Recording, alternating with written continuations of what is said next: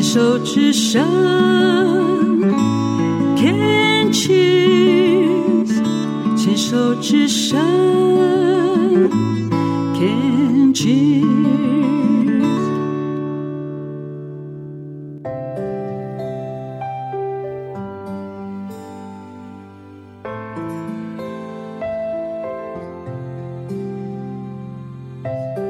牵手之声，暖暖新世界，我是 Sunny，欢迎继续收听节目第四个单元《朗读世界的爱》。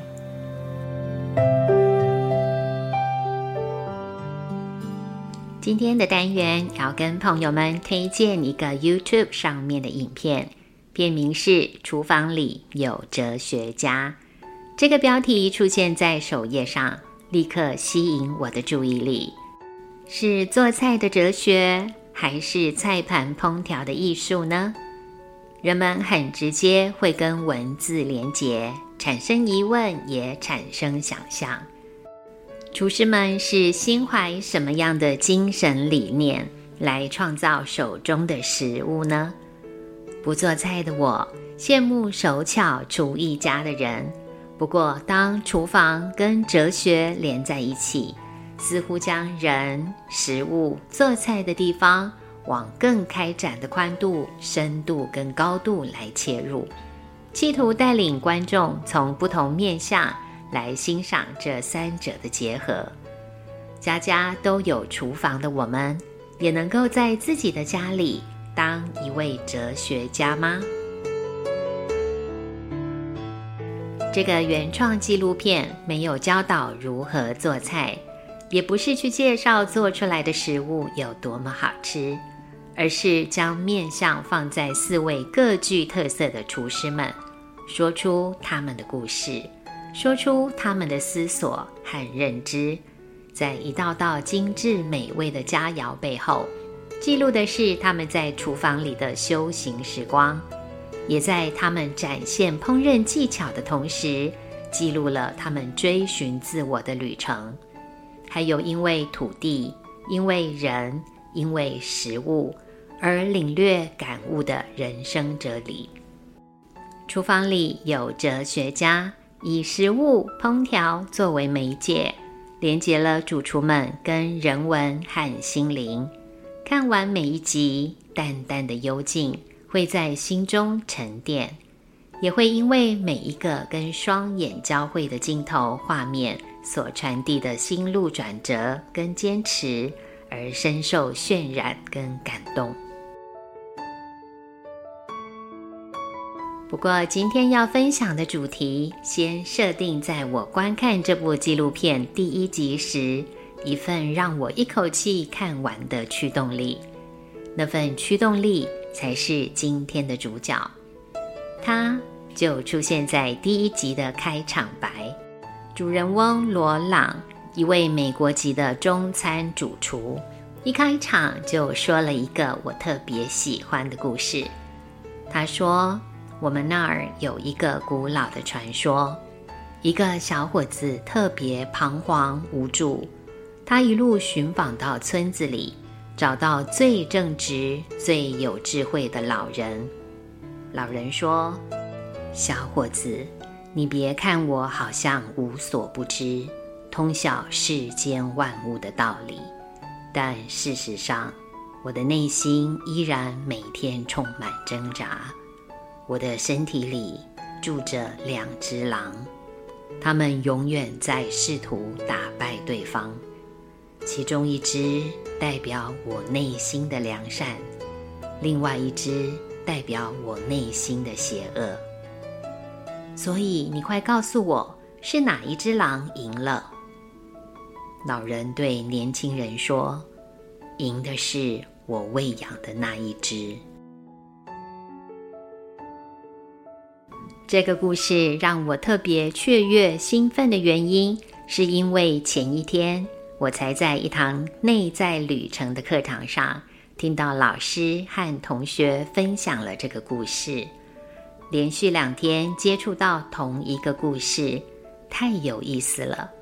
是演算法的量身推播，还是共识性带来的巧合？答案不得而知。不过，我是倾向把这件事当作是老天送给我的礼物，送来回应我最近对自己观察的解答。让我再说说这个故事的其他版本。印第安原住民有一支叫做 Cherokee 部落，中文翻译为切拉基族。大部分族民住在美国奥克拉荷马州一带。我们知道，印第安原住民和许多亲近天地跟大自然的族群一样，拥有好多目前我们多数人已经丢失的原始本能跟代代相传的智慧。这个意味深长的故事，相传就是源自于这个部落。一天晚上。一位 Cherokee 族的勇士长者和他的孙子们一起坐在篝火旁。他把他一生学到的东西，以及他认为孙子们需要知道的东西，传授给他们。在我心里，有一场很大的战斗，是两只狼之间的战斗。这位上了年纪的勇士。声音温和，但充满了力量。一只狼代表着愤怒、嫉妒、忧伤、后悔、贪婪、狂妄自大、自怜、内疚、愤恨、自卑、谎言、虚荣、优越以及外在自我。老人稍微安静了一下，让他的孙子们慢慢消化这些内容。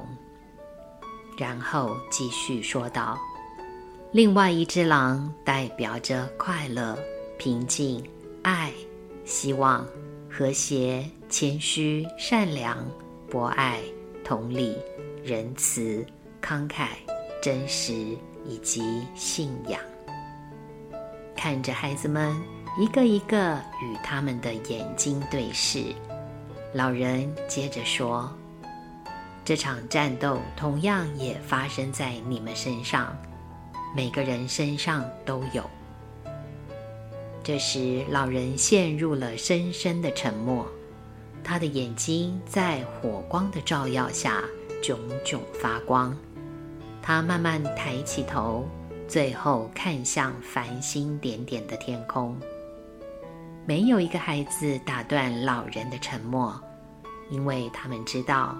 祖父有能力进入自己的内心，也能够穿越世界的面纱，进入别的世界。沉默就像湖水的涟漪，慢慢扩散开来。有一个孩子，最小的那一个，不像其他孩子有足够的耐心，他实在忍不住了。他急切脱口问祖父。最后哪一只狼胜利啦？哪只啊？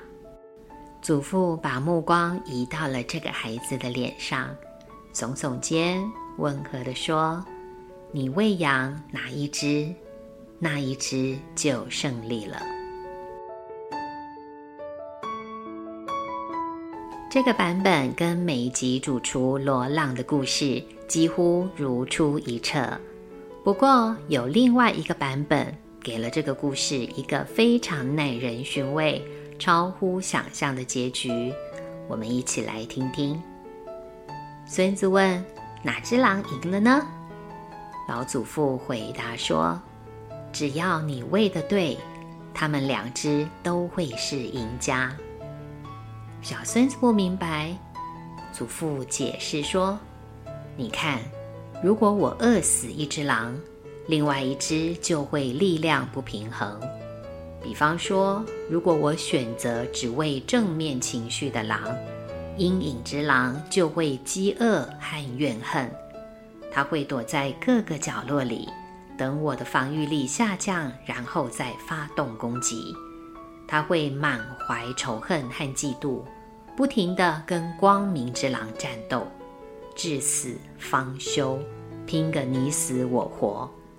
但如果两只狼都被无条件的接纳，在合适的时间用合适的方式喂养它们，它们就会和谐的并肩生活，那这场战争对抗就结束了，不会再有内斗消耗的，我们就真正自由了。前两个版本的最后一句回答：“The one that you feed wins。”你喂养的那只狼会赢，会胜利，已经为这个传说故事建立一个非常棒的隐喻效果。还记得每一场的内心交战，您的选择是什么吗？您在每一次的挣扎里喂养的是哪一方呢？还有今天的多数时候。我们喂养了自己什么能量？昨天呢？明天早晨睡醒的那一刻，还决定要做出跟昨天、今天一样的选择吗？如果您对于第三个版本也有兴趣，颇有共鸣，或许您是明白一阴一阳之谓道，也可能熟悉心理学家荣格提出的“阴影”这个名词。知道人格中某些自己无法接纳、想要隐藏起来的部分，其实正是等待被看见、被感受、被同理的内在小孩。他们不是邪恶，不是糟糕的，他们只是一直在承受痛苦，因为好多伤口总是没有机会愈合。亦或是您了悟了一切都是流动的。当念头不是念头，标签不是标签时，根本没有什么需要被紧紧抓住的。也或许您已经拥有超越人间二元对立的视角，无论跟哪一只狼，都可以建立起亲密的连结、和谐的相处关系，能够随时享受着自由自在。我品味着这个传说的不同版本，缓步走向厨房。不做菜，还是可以进入家中厨房，当一个尽情思索这些事情的哲学家啦。谢谢您收听今天暖暖新世界，祝福大家平安。愿您在这个传说故事里，体会到“哲学”这两个字在古希腊字的原始意涵——爱。和智慧，我们下次空中见。